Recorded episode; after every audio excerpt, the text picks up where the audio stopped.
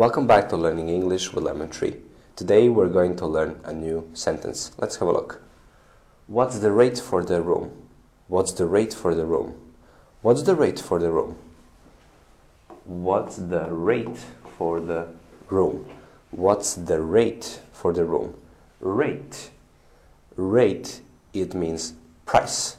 So it is equal to price. What's the price of the room? Or you can ask, What's the rate for the room? What's the rate for the room? So you will use this question just to ask about the price. Thank you for watching. See you in the next video.